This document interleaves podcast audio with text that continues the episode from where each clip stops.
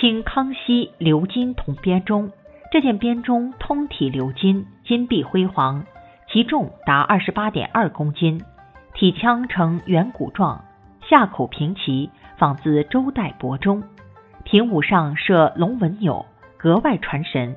每排眉之间为八卦纹，鼓部有一圈八个大而扁平的阴眉，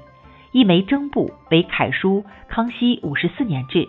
另一面征部为楷书“瑞宾”，铭文外均有长方框，上至八卦形凸眉。此器制作之精丽，器形之规整，造型之大气，无不显示出庄严华贵的皇家风范。清初，康熙重视儒家教育。设计了一整套朝廷礼乐之器，每逢举行天地、社稷、宗庙等祭祀大典，以及大朝会等朝廷盛事，礼乐演奏以黄钟为弓，这使得编钟在中国清代宫廷极为多见。